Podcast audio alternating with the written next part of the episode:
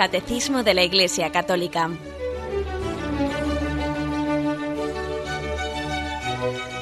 Un programa dirigido por Monseñor José Ignacio Munilla, Obispo de San Sebastián.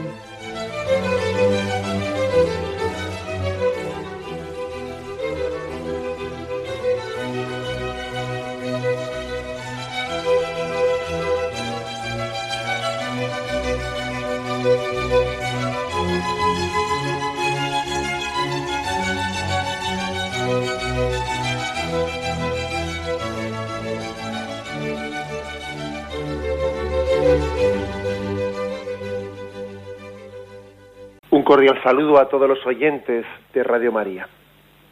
Un día más, con la gracia del Señor, proseguimos el comentario del Catecismo de nuestra Madre la Iglesia.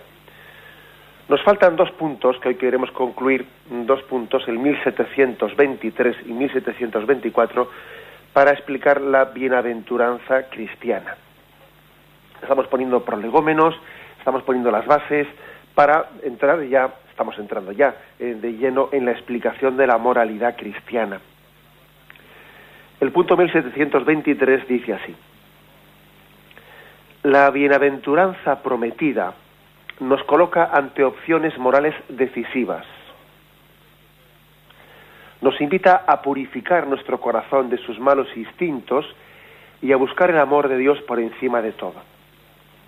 Me quedo aquí, luego seguiremos leyendo este punto pero aquí lo que viene a decir es que esa bienaventuranza prometida, ese destino del cielo, esa vocación celestial a la que estamos llamados, ese ser una sola cosa con Dios, ese compartir la, boca, la intimidad de la Trinidad, que eso es el cielo, ¿eh? que podamos compartir esa intimidad que tienen entre el Padre, el Hijo y el Espíritu Santo, que seamos invitados ¿no? a ese, al seno de la familia de la Trinidad, ¿no? Bienaventuranza es tan grande, es tan fuerte, ¿no? Lo que se nos está prometiendo, que lógicamente dice, nos coloca ante opciones morales decisivas, dice aquí el catecismo. ¿Qué significa esto de que nos coloca ante opciones morales decisivas? Hombre, yo creo que lo que quiere decir que es tan grande el destino que se nos ofrece que lo lógico es entender que tenemos que comprometer al hombre entero en las opciones radicales de la vida, ¿no? Cuando se nos está hablando de un destino tan tan vamos, tan total, ¿no? Tan pleno, lógicamente lo que no podemos es decir, bueno, bien, está bien. Si tengo un poquito de tiempo, ya me dedicaré a ese asunto. O un tipo de respuesta así, ¿no? Eh, hombre, cuando se está hablando de de un destino de bienaventuranza tan total y definitivo, lo lógico es que ello focalice nuestra vida, la, vamos, de alguna manera la, la dirija plenamente a esa finalidad. Que nos tomemos totalmente en serio esta vida, totalmente en serio esta vida, teniendo en cuenta que su destino, que nuestro destino definitivo, la vocación a la que estamos llamados es el cielo. El Evangelio dice algo así en ese pasaje en el que anuncia, ¿de qué te sirve ganar el mundo entero si pierdes tu alma? Es decir, cuando el destino eterno que se nos está ofreciendo es de la salvación eterna, hombre, no podemos distraernos en otro tipo de objetivos de manera que estén quitando la finalidad, la prioridad, la prioridad primera a esa meta a la que estamos llamados, ¿no?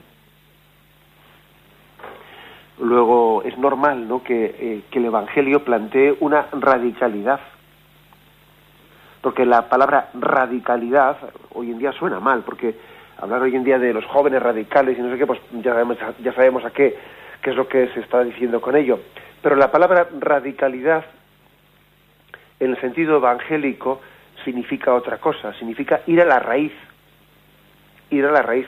Luego, lógicamente, no hay más que una forma coherente de vivir el Evangelio, que es con radicalidad, yendo a la raíz.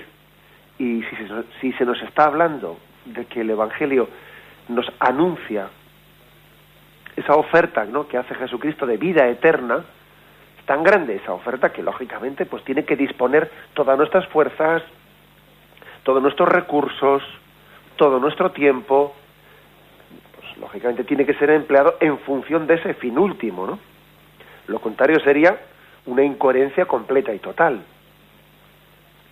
Bueno, pues eso es lo que aquí nos anuncia este punto. La bienaventuranza es tan grande que la, bienaventuranza del cielo es tan definitiva que eso nos tiene que colocar en opciones en morales decisivas, ¿no?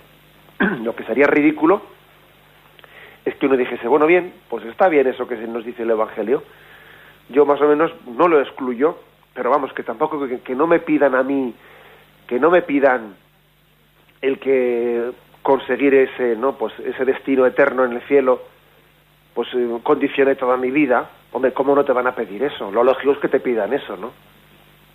Estamos hablando de algo tan determinante. Bueno, pues bien, eso, esa es una afirmación primera.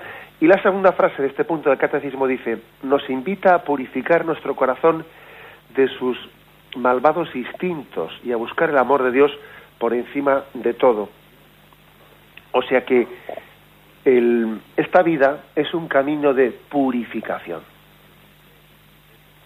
Tenemos que vivir todos los acontecimientos que ocurren en esta vida bajo esta clave, bajo esta clave de comprensión de decir, el Señor me da una ocasión de purificación, una ocasión de capacitación, ¿no? Para para ver a Dios, para gozar de Dios.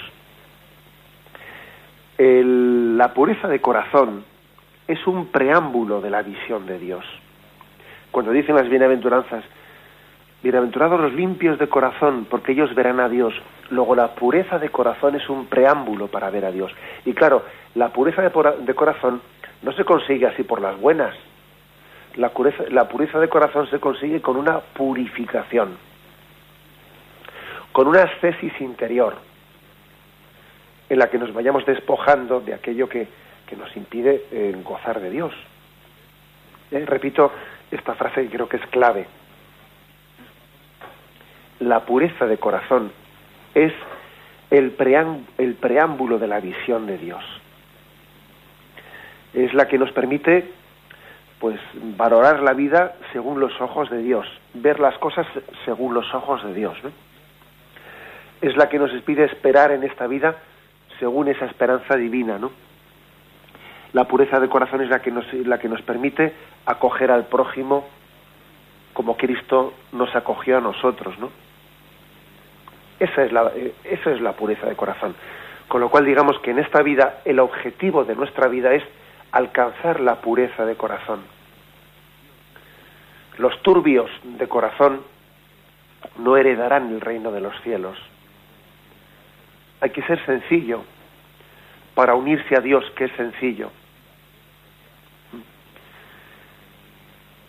A los turbios de corazón les pasará lo que le pasó a Judas con Jesucristo, porque los corazones turbios terminan por traicionar al corazón de Cristo. Nosotros tenemos que tener en cuenta que todo en esta vida es una, una ocasión Toda esta vida es una llamada a la purificación, a llegar a ser limpios de corazón, para poder ver a Dios. Así, el limpio de corazón se connaturaliza, ¿no? Se va connaturalizando con Dios y va empapándose, ¿no? De, esos valores del Evangelio, de manera que cuando, pues, que cuando llegue al cielo, Dios le diga, venid aquí, ven aquí, bendito de mi Padre, hereda el reino eterno porque tú eres limpio de corazón y tú, tú eres capaz de gozar del cielo. Sin embargo, el turbio de corazón no es capaz de gozar del cielo, está incapacitado para tal cosa, para tal cosa, porque no, no se ha purificado en esta vida. Bueno, pues eh, esta es la afirmación eh, también clave, ¿no? De, de este punto de catecismo. Nuestra vida es una purificación una purificación del corazón. Una purificación, y esa purificación puede ser de muchas maneras, puede ser a través de las cruces que nos purifican, y no únicamente a través de las cruces, ¿eh? sino también a partir de, a, través de las de muchas gracias consoladoras de Cristo que en la oración nos hacen juzgar la vida de otra manera y a través también de muchos gozos interiores que son fruto de la gracia de Dios nos van purificando. ¿eh? Nos vamos purificando que son dos formas. Ya, en alguna ocasión me habéis oído hablar de, de esa imagen de que el burrito, el burrico se mueve de dos formas. El burrico se puede mover bien por el palo que le atiza por detrás o por la zanahoria que le ponen delante y, y, hace que el burrico se vaya moviendo para intentar comer la zanahoria, ¿no? Bien sea por el palo que va por detrás o bien sea por la zanahoria que va por delante, el caso es que poco a poco nosotros los cristianos nos vamos purificando camino de Dios y nos vamos preparando para esa bienaventuranza definitiva. Bien, y continúa este punto. Nos enseña la bienaventuranza prometida que la verdadera dicha no reside ni en la riqueza o el bienestar, ni en la gloria humana o el poder, ni en ninguna obra humana, por útil que sea, como las ciencias, las técnicas y las artes, ni en ninguna criatura, sino solo en Dios, fuente de todo bien y de todo amor. Que hay una enseñanza importante, ¿no? O sea, la, la gran noticia que nos da el Evangelio de que estamos llamados a una bienaventuranza eterna en el cielo, nos enseña, es un, algo muy importante para no autoengañarnos, buscando en esta vida lo que en esta vida no podemos esperar. A veces el hombre puede caer, ¿no? Puede caer en, en el gran engaño de estar buscando aquí una felicidad eterna donde, donde no la puede recibir, ¿no? Y qué engaño tan grande es ese, ¿no? Que el que uno pierda, de, pierda esa perspectiva, ¿no?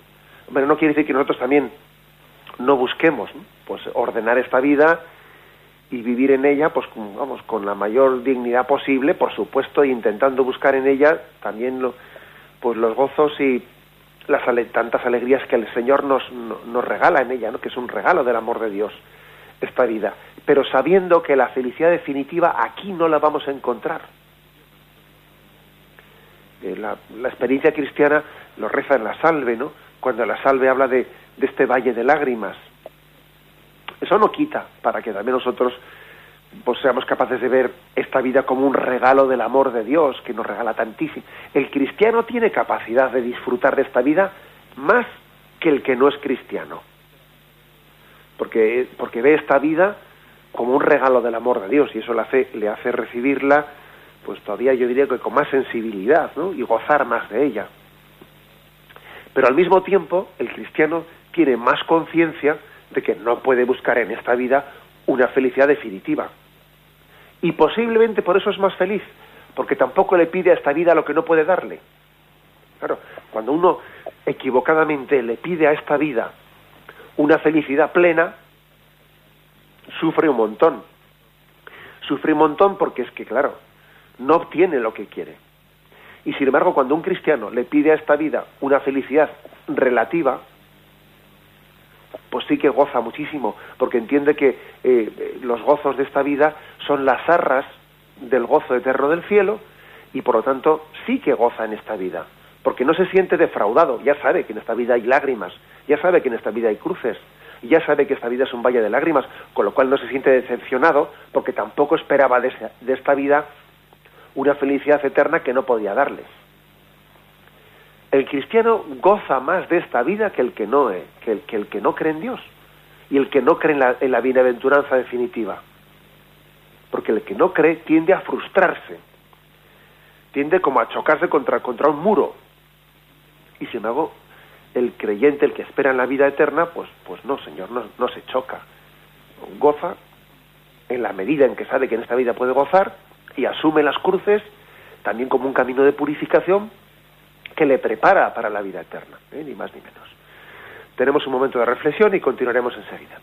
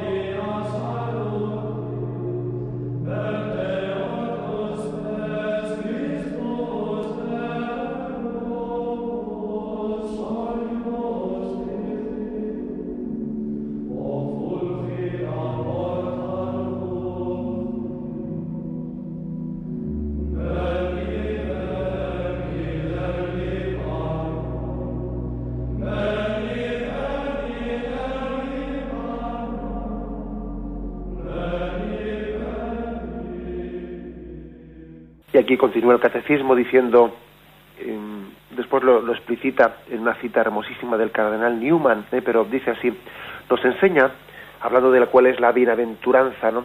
la bienaventuranza prometida del cielo, que esa dicha no reside ni en la riqueza o el bienestar, ni en la gloria humana o el poder, ni en ninguna otra obra, humana por útil que sea, como las ciencias, las técnicas, las artes. Es decir, mm, aquí se insiste mucho en que sería una equivocación muy grande el que uno piense que la felicidad definitiva, la verdadera dicha, está en estos valores. Ojo que sí, que en sí son buenos, eh, que en sí son buenos, pero lo que es malo es elevar a la categoría de absoluto lo que es relativo. Si el dinero es bueno, si también el prestigio o la fama es buena, la prueba es que es un pecado quitar la, fama del prójimo. Si las obras humanas, sí, sí son, son buenas, ¿no? Pero lo que es un error es elevar a categoría de, absoluta lo que en sí es relativo, ¿no? Y lo que es una, gran equivocación en la vida es pensar que la dicha definitiva, la, la bienaventuranza, la felicidad, la va a dar el dinero. ¿La va a dar el dinero? Pues no, pues ciertamente pues no lo va a dar, ¿no? La felicidad del hombre no la encuentra en la riqueza o el bienestar. ¿Cuántas veces hoy en día nos estamos construyendo una sociedad en la que se dice, ¿no? bueno, aquí lo importante, lo importante pues es mm, pues el bienestar de vida, la calidad de vida, ¿no? El bienestar de vida. Lo importante pues es el dinero. ¿Por qué? Porque con el dinero consigues lo que quieres, ¿no? O lo importante es la notoriedad, el hecho de ser reconocido, la gloria humana o el poder, dice aquí, ¿no? La gloria humana o el poder. Es otra, otra especie de falso Dios, ¿no? El dinero, cuando se convierte en el valor supremo de la vida, es un falso Dios. No adoraréis a falsos dioses. El prestigio, el poder, cuando se eleva a la última categoría, es un falso Dios. Incluso fijaros que dice aquí, cuando las obras humanas se elevan ¿no? a, a la máxima categoría, también son un falso Dios. Por ejemplo, dice aquí, las ciencias, las técnicas, las artes, pues es posible que, yo qué sé, pues por ejemplo un, un, un ingeniero, ¿no? Un ingeniero que ha hecho, pues ha invertido una gran parte de su vida y de sus talentos, ¿no? Pues para construir un, una obra de ingeniería magnífica. Pues el túnel, un túnel que pasa por, por debajo de, pues, pues como puede ocurrir para unir, para unir Inglaterra con el continente, ¿no? un puente magnífico, lo que fuere, ¿no? Pues pongo ese caso concreto, un arquitecto que ha hecho una gran obra, ¿no? Sin embargo, tiene que darle gracias a Dios porque le haya dado los talentos para construir, ¿no? Pues esa, pues esa obra humana y al mismo tiempo no poner todo su orgullo en ella, sabiendo que eso es criatura humana y que sería una idolatría, entregarle a ello pues todo su corazón, su veneración, ¿no? Sería una idolatría. Acordaros de ese famoso, ¿no? De ese famoso mm, suceso histórico del que nos hablaron desde pequeños tantas veces, que fue el Titanic, ¿os acordáis? Yo me acuerdo perfectamente como desde pequeño nuestros padres nos hablaron de aquel suceso, ¿no? Aquel suceso que parecía que el hombre había sido capaz de construir una obra humana, pues magnífica, ¿no? magnífica como era aquel Titanic, el mayor barco que jamás la ingeniería humana hubiese construido nunca. Pero sin embargo fue construido con un sentido soberbio, como contraponiéndolo a la gloria de Dios, como diciendo, este es el orgullo y el, el honor del hombre. Y bueno, y allí aquella especie de torre de Babel que se levantaba frente a Dios, pues sencillamente se vio hundida bajo los mares en su primer viaje, ¿no? O sea, también las obras humanas, como dice aquí el catecismo, ni siquiera las ciencias, las técnicas, las artes, ninguna obra humana nos puede dar la dicha plena. Es relativa, todo eso es relativo. Tenemos que bendecir a Dios por las grandes obras humanas, ¿no? Por eso las bendecimos y hacemos un acto humilde que es el de bendecir una obra humana porque en el fondo esa obra humana es a Dios a quien tiene que darle gloria y no podemos poner en ella no la esperanza definitiva de nuestro corazón. Bueno, pues esta es no eh, lo que el catecismo nos está aquí indicando. Ojo, cuidado con que la bienaventuranza lo pongamos en algo que no sea Dios. Hay aquí una cita del cardenal Newman preciosa, ¿no? Como todas las citas que el catecismo ha tenido ha tenido bien pues aquí ir recogiendo. El cardenal Newman, por seguro no lo sabe, el cardenal Newman es un, es un personaje del siglo XIX de Inglaterra que fue pues un pastor anglicano, pues un gran intelectual de la, de la universidad inglesa, que él llevó a cabo un proceso de conversión al catolicismo, finalmente se hizo católico y, terminó sus días como cardenal de la Iglesia Católica. él fue un apasionado por la verdad, alguien que amaba, ¿no? La verdad por encima de todo y, en esa verdad lógicamente amaba a Dios, ¿no? Bien, aquí han traído pues un título, perdón, un título, un texto del cardenal Newman que dice: El dinero es el ídolo de nuestro tiempo. A él rinde homenaje instintivo la multitud, la masa de los hombres. Estos miden la dicha según la fortuna. Y según la fortuna también miden la honorabilidad. Todo esto se debe a la convicción de que con la riqueza se puede todo. La riqueza, por tanto, es uno de los ídolos de nuestros días y la notoriedad otro. La notoriedad, el hecho de ser reconocido y de hacer ruido en el mundo, lo que podría llamarse una fama de prensa, ha llegado a ser considerada como un bien en sí mismo, un bien soberano, un bien de verdadera veneración.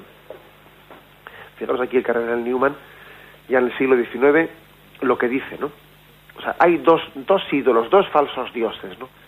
Que nos pueden llegar a apartar el corazón de la bienaventuranza, de tenerlo donde tiene que estar, que es la bienaventuranza del cielo. Es el dinero como ídolo y la fama como ídolo. Él llama la honorabilidad, bueno, pues llamémoslo fama, ¿no? Que es un término más sencillo. El dinero como el ídolo, tanto vales cuanto tienes, ¿no? Y nos parece pues que las personas eh, las personas mm, ricas de este mundo pues están siendo envidiadas por los demás, ¿no? Y salen allí, cuáles son las mayores fortunas de este mundo, etcétera. Y luego va Jesucristo y en el Evangelio dice, qué desgraciado, más difícil es a un rico entrar en el reino de los cielos que a un camello entrar por, lo ojo, el, por el ojo de una aguja. Jesucristo dice, qué desgraciado. Y nos rompe totalmente los esquemas. Jesús nos dice, qué peligrosas son las riquezas, qué difícil es tener sin hacer del dinero un ídolo. Ahí de ti, ahí de los ricos, dice Jesús, y nos pone patas arriba todos nuestros valores. Jesús diciendo eso en los, evangelios, verdaderamente es es que es como pues, si hubiese puesto dinamita y hubiese lanzado por los aires todo, todo el montaje de nuestra vida, que parece que está, está finalizado en tener más dinero y en acumular más. Y el Evangelio te dice, necio, esta noche te van a pedir la vida. Todo ese dinero que has acumulado, ¿para quién va a ser? Bueno, pues eh, por eso la radicalidad evangélica, por eso el Evangelio es tan radical y está continuamente purificándonos y haciendo que tengamos el corazón puesto donde tiene que estar. Y sigo con lo que decía el cardenal Newman. ¿eh? Dice, hay dos ídolos, dos grandes ídolos. El dinero y la fama. Hay que ver la fama. ¿eh? Por cierto, que me hace gracia que el cardenal Newman ya en el siglo XIX hable de esa fama, de esa honorabilidad, dice, lo que podría llamarse una fama de prensa, dice él. Eso dice en el siglo XIX, una fama de prensa. ¿Qué no diría hoy? ¿eh? con todos esos programitas del corazón de la gente famosa y no sé qué y no sé cuántos, ¿no? Vaya, menudo ídolo, menudo falso Dios, ¿no? Esa honorabilidad. A veces he, comentado ayer con algunos amigos que es difícil, es difícil discernir qué enemigo, o sea, qué, qué ídolo puede ser más poderoso, si el del dinero o la fama. Porque así en un primer momento igual diríamos, no, el dinero, sí, pero ojo, porque es que hay personas que tienen una gran fortuna, pero hay dos tipos de fortunas. Hay fortunas que suelen ser ligadas a la fama, ¿no? Pues por ejemplo, pues un cantante que tiene una gran fortuna y además tiene mucha fama, ¿no? Un actor de cine.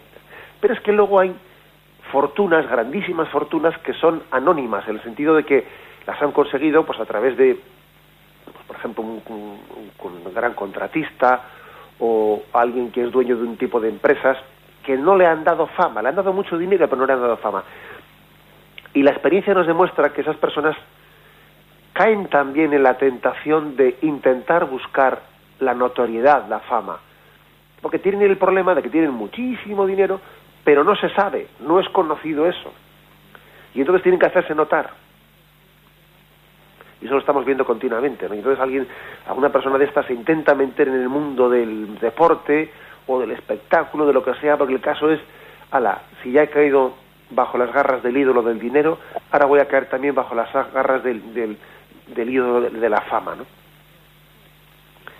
El cardenal Newman con mucha clarividencia aquí nos, nos quiere desenmascarar nuestros falsos dioses.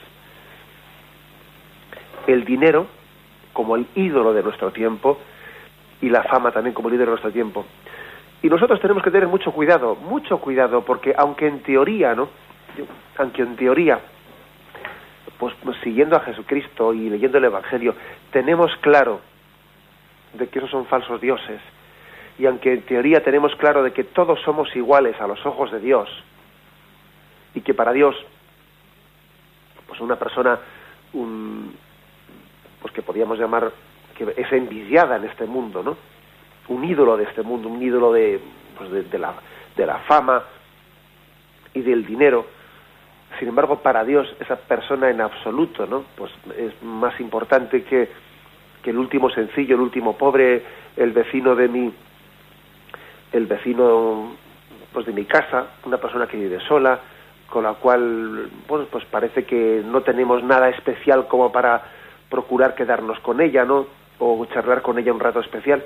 Aunque eso en teoría lo sabemos, aunque nosotros decimos todos somos iguales a los ojos de Dios, luego tenemos que tener cuidado de que, sin embargo, tendemos a prestar mucha más atención y consideración a una persona famosa cuando se nos acerca a nosotros que a una persona desconocida, o a una persona rica que a una persona pobre. Le tendremos a prestar más atención. Y a, bueno, pues por, ejemplo, yo es una cosa que le he muchas veces, que, que igual tienes en tu agenda, en tu agenda pues una serie de citas, y si ese día tienes una cita con una persona eh, muy importante, o muy famosa, muy no sé qué, tu atención está mucho más, ¿eh? mucho más atenta, es mucho más difícil que se te olvide que has quedado con alguien eh, muy rico o muy famoso, eso difícilmente se te va a olvidar, eso casi no hacía falta ni apuntarlo en la agenda. Sin embargo, pues comparando lo que igual habías quedado con alguien que para ti pues es un poco como eh, pues no, no, es tan importante, es insignificante a los ojos de este mundo y si te había olvidado de que habías quedado con esta otra persona. Ojo, eh, porque aunque en teoría tengamos claro que para Dios todos son iguales y que tan importante para Dios es el vecino, ¿no? Ese que vive ahí en el, pues en el debajo de mi casa.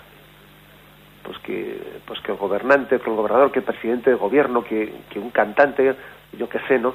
Aunque en teoría lo sepamos, luego en la práctica reservamos más atención, más esmero, más tiempo, más ilusión, a uno que a otro. Lo cual quiere decir que esos falsos ídolos nos afectan más de lo que pensamos. Nos afectan más de lo que pensamos. ¿eh? tenemos que estar siempre atentos a, a, a ese camino de purificación, ¿no? Para poder llegar a la bienaventuranza del cielo. Donde está tu tesoro, allí está tu corazón, dice dice el Evangelio. Y si tu corazón se está yendo continuamente a la fama, al dinero, a tal. Es que, ojo, es que tu tesoro es ese y no es el cielo. Lo lógico es que mi corazón vaya al cielo, porque mi tesoro está en el cielo. dice San Pablo, ¿no? En la carta a los colosenses, si habéis resucitado con Cristo, buscad los bienes de allá, de allá arriba, donde está Cristo sentado a la derecha del Padre. Mi tesoro está allí, luego mi corazón tiene que estar allí. Ojo, que si mi corazón anda aquí buscando, ojo, a ver si va a ser que el tesoro lo tengo aquí y no lo tengo ahí arriba. Bien, esta es una reflexión que nos permite también em, eh, explicar y actualizar el texto de que en el punto 1723 se nos ofrece de, del cardenal Newman. Cardenal Newman, que por cierto, él vivió muy bien y tradujo en su vida pues con ejemplos bien concretos, ¿no?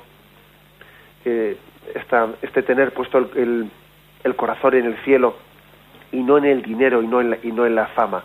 Porque, por ejemplo, él por el hecho de haberse hecho católico, él por el hecho de haber renunciado, ¿no? a ser un pastor anglicano para pasar a ser un sacerdote católico, al dar ese paso tuvo que renunciar al Dios dinero, porque hoy en día también además lo digo pues para que lo sepamos, ¿no? Porque también yo creo que es bonito decir y hacer públicos testimonios hermosos.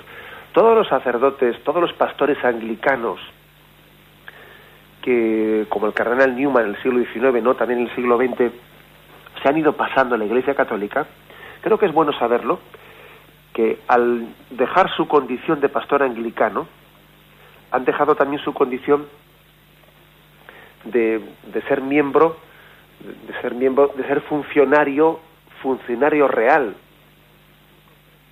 de Inglaterra, ¿eh? que es, la categoría que tiene el pastor anglicano. Y al hacerse sacerdotes católicos han pasado a ganar pues la cuarta parte de lo que ganaban antes. ¿Mm? que han tenido que renunciar al 75% de los bienes que ganaban, ¿no?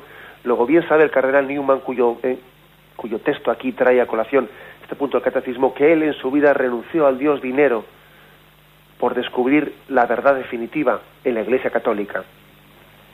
Y bien sabe también el cardenal Newman que tuvo que vivir pues la humillación de lo que en aquel momento, bueno, no sé si también hoy, pero por supuesto en aquel momento era así. En aquel momento histórico, pues un anglicano que se pasaba en la Iglesia Católica, pues era considerado un traidor a Inglaterra y tenía que vivir el deshonor y sus amigos le retiraban la, el saludo y tenía que vivir la humillación, ¿no? Y perder, la, perder su fama totalmente, ¿no? Y tener que marchar de la universidad, donde él era profesor. O sea, quiero decir que el cardenal Newman es un testimonio vivo de que el dinero y la fama no son los únicos, no son los últimos valores en la vida. Eso sería hacer ídolos de criaturas humanas, ¿no? Sino que el único tesoro al que tenemos que entregar el corazón es la verdad y la caridad de Dios. Tenemos un momento de reflexión y continuamos enseguida.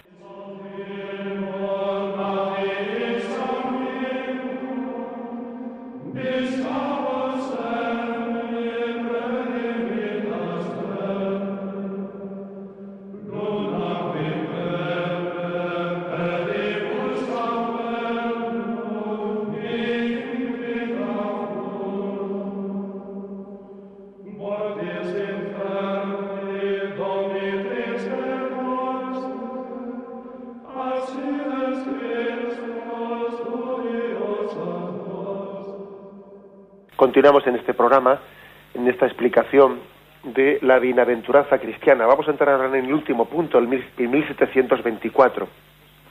Con él concluimos, pues lo que mm, el Evangelio nos está explicando como cuál es la finalidad de nuestra vida. Si una persona no sabe cuál es el fin de su vida, la meta a la que se dirige, ¿cómo va, cómo va a ser capaz de ordenar adecuadamente el camino. Uno, uno ordena el camino de su vida cuando sabe a dónde le lleva. Pero si no sabe a dónde le lleva esta vida, es mucho pedirle, ¿no? Es mucho pedirnos tener ordenado el camino sin saber a dónde vamos. Por eso también un otro elemento importante es la predicación de la bienaventuranza definitiva. La bienaventuranza del cielo. Hacia ahí se dirige tu vida. Esa es tu meta, ese es tu destino todos los aspectos de tu vida, de tu vida moral, tienen que estar ordenados en tanto y cuando, tanto y cuando pues te llevan a esa, meta, ¿no?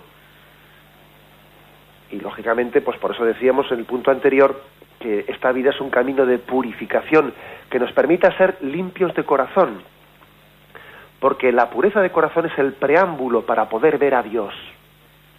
Todo aquello que me haga más sencillo y limpio de corazón es el camino correcto, porque me permitirá ver a Dios. Todo aquello que me haga más turbio, más sucio, pues de alguna manera me está impidiendo ver a Dios. Bueno, pues bien, el punto 1724, el último punto, dice así. El decálogo, el sermón de la montaña y la catequesis apostólica nos describen los caminos que conducen al reino de los cielos. Por ellos avanzamos paso a paso mediante los actos de cada día sostenidos por la gracia del Espíritu Santo. Fecundados por la palabra de Cristo, damos lentamente frutos en la Iglesia para la gloria de Dios. Cifra la parábola del sembrador.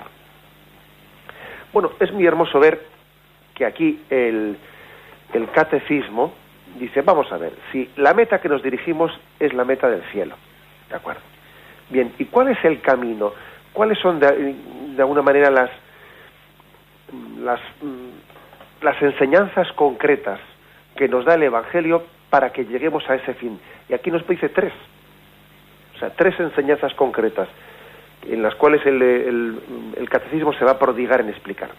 El decálogo, es decir, los diez mandamientos, el sermón de la montaña, o sea, las bienaventuranzas, y la catequesis apostólica, que por catequesis apostólica se entiende pues muchas enseñanzas morales pues que tienen eh, los apóstoles, especialmente San Pablo, ¿eh? San Pablo, pues, eh, pues, por ejemplo la carta a los Gálatas, y también la catequesis pues de la primitiva comunidad cristiana, donde también donde también hay muchos pues, santos padres de los primeros siglos que están completando esa catequesis de los apóstoles, ¿no? Bueno, entonces tres tres caminos concretos. Los diez mandamientos, las bienaventuranzas y la catequesis apostólica. Es una buena forma de poder hacer examen de conciencia ¿eh? en torno a estos tres, a estos tres mm, sí, caminos que el mismo, el mismo Evangelio nos enseña. Diez mandamientos, bienaventuranzas y catequesis apostólica. Por ellos, por estos caminos, vamos avanzando paso a paso mediante los actos de cada día, sostenidos por la gracia del Espíritu. Eh, nos tenemos que dejar iluminar. Nos tenemos que dejar iluminar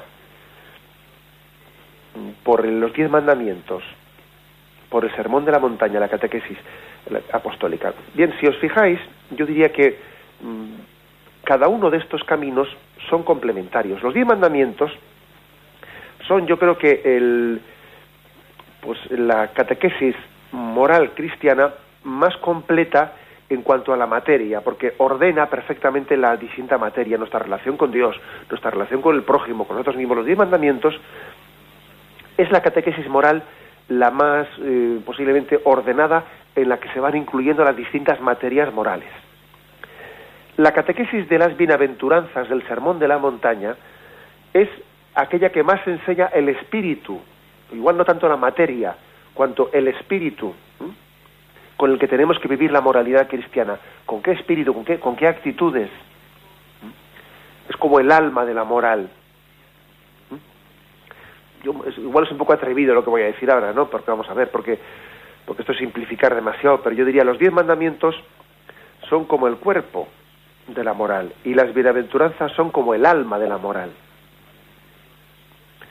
Bueno, ya sé que es una afirmación atrevidita la que acabo de hacer, porque también los diez mandamientos tienen el alma cuando dicen amarás a Dios con todo tu corazón y con toda tu alma, o sea que eso también es un poco simplificar, pero bueno, podríamos decir que los diez mandamientos se prodigan, se emplean más en explicar toda la materia de la moralidad y las bienaventuranzas se, entregan más ¿eh? en explicar cuál es el espíritu que tiene que vivir, ¿no? Eh, ese espíritu que le costaba vivir al joven rico, que cumplía la materia, pero igual le faltaba el espíritu de la moralidad, ¿no? El de las bienaventuranzas. Bien, pues si el decálogo, los diez mandamientos explican más la materia de la moral y las bienaventuranzas se prodigan más, nos insisten más en el espíritu, ¿no? En el espíritu de la moral cristiana, la catequesis apostólica, bueno, para la catequesis apostólica habla ya más de circunstancias prácticas y concretas, ¿no? La catequesis apostólica, pues, sí, pues desciende a casos concretos, etcétera, dentro de la cual los apóstoles están desarrollando sus cartas. Aquí lo importante, dice, es que tenemos que ser fecundados por la palabra de Cristo. A mí me llama la atención ese de esto, sea por los mandamientos, sea por las bienaventuranzas, sea por la catequesis apostólica, que seamos fecundos, que cada vez que abramos el Evangelio, dejemos que esa palabra del Evangelio dé fruto en nosotros, que no nos resbale esa palabra, que nos demos cuenta que Cristo eso lo tenía escrito para decírmelo a mí, aquí y ahora, que la palabra de Cristo es eterna, supera el espacio y el tiempo y se adapta a mi circunstancia concreta. Por eso dice aquí, fecundados por la palabra de Cristo. Tenemos que ir dando frutos, poco a poco. Ojalá sea mucho a mucho, ¿eh? pero tenemos que dejar que los diez mandamientos, que las bienaventuranzas, que la catequesis apostólica vayan empapando nosotros. No vaya a ser que ocurra, como dice aquí, con la parábola del sembrador, que salió el sembrador a sembrar, esparció su semilla y parte de la semilla cayó al borde del camino. Vinieron los pájaros y se la comieron y se la llevaron. ¿eh? Esto es imagen de aquellos que, que la palabra de Cristo no se la toman en serio ni mínimamente, no hacen ninguna, ningún amago de acogerla. Otra parte de la semilla cayó en terreno pedregoso. Terreno pedregoso, pues sencillamente que, al principio sí, al principio no había problema porque prende rápidamente la semilla, pero claro, luego como le falta profundidad en la tierra, viene el sol y, y quema la planta, ¿no? Y es imagen de los que de los que sí acogen, acogemos la palabra, pero somos inconstantes, no tenemos raíces profundas, no tenemos constancia. Prendemos con mucha fuerza el Evangelio, pero claro, luego como no echamos raíces, es todo muy superficial. Como no echamos raíces profundas, allí nos quemamos, ¿no? Y luego está esa parte de, la semilla que cayó en terreno, pues en terreno lleno de zarzas, ¿no? Que al principio, sí, crecía, ¿no? Crecía, eh, y también el, problema es que aparte del trigo también crecía los abrojos, las zarzas, y los dos crecían igualmente, ¿no? Hasta que terminó, los abrojos y las zarzas terminan por ahogar a la, a la planta que nace de la semilla buena, ¿no? Y esto es imagen de la incoherencia, es decir, de quien pretende poner una vela a Dios y una vela al diablo, de quien pretende, sí, seguir a Jesucristo, pero al mismo tiempo también sembrar otro tipo de semilla, ¿no? O sea, yo aquí crezco, pero sin pretender haber arrancado primero los abrojos, sin pretender haber arrancado las zarzas, ¿no? Yo crezco, sí, que, que crezca la palabra de Cristo en mí, pero sin haber arrancado lo que es contrario a esa palabra de Cristo. Termina por ahogar una cosa a la otra. Esto es imagen de la incoherencia, de quien pretende servir a dos señores, sea por falta de interés, sea por inconstancia, como es el caso de la palabra que cae en terreno pedregoso, sea por incoherencia, como es el caso de esa semilla que cae y crece, pero al mismo tiempo que crecen las zarzas. Pero el caso es que tenemos que tener cuidado de que la palabra de Cristo no sea fecunda en nosotros, no nos transforme, no nos convierta. Cada vez que el Evangelio se proclama, tenemos que dejar que nos convierta, que nos toque el corazón, que resulte en nuestra vida como si dijésemos, esto parece que el Señor lo ha dicho pensando en mí. Es que claro, lo ha dicho pensando en ti. No os parece, es que es así. Eso parece que estaba escrito desde toda la eternidad por mí. Pues sí, Señor, así es la cosa. Así es la cosa. Por eso no, eh, aquí se nos propone que los diez mandamientos, que el sermón de la montaña y la catequesis apostólica vayan enseñándonos el camino para llegar a esa meta definitiva que es, que es el cielo, que es, la, que es el gozo de la intimidad con el Padre, el Hijo y el Espíritu Santo. Bien, concluimos aquí esta catequesis. Me despido con la bendición de Dios Todopoderoso. Padre, Hijo y Espíritu Santo descienda sobre vosotros. Alabado sea Jesucristo.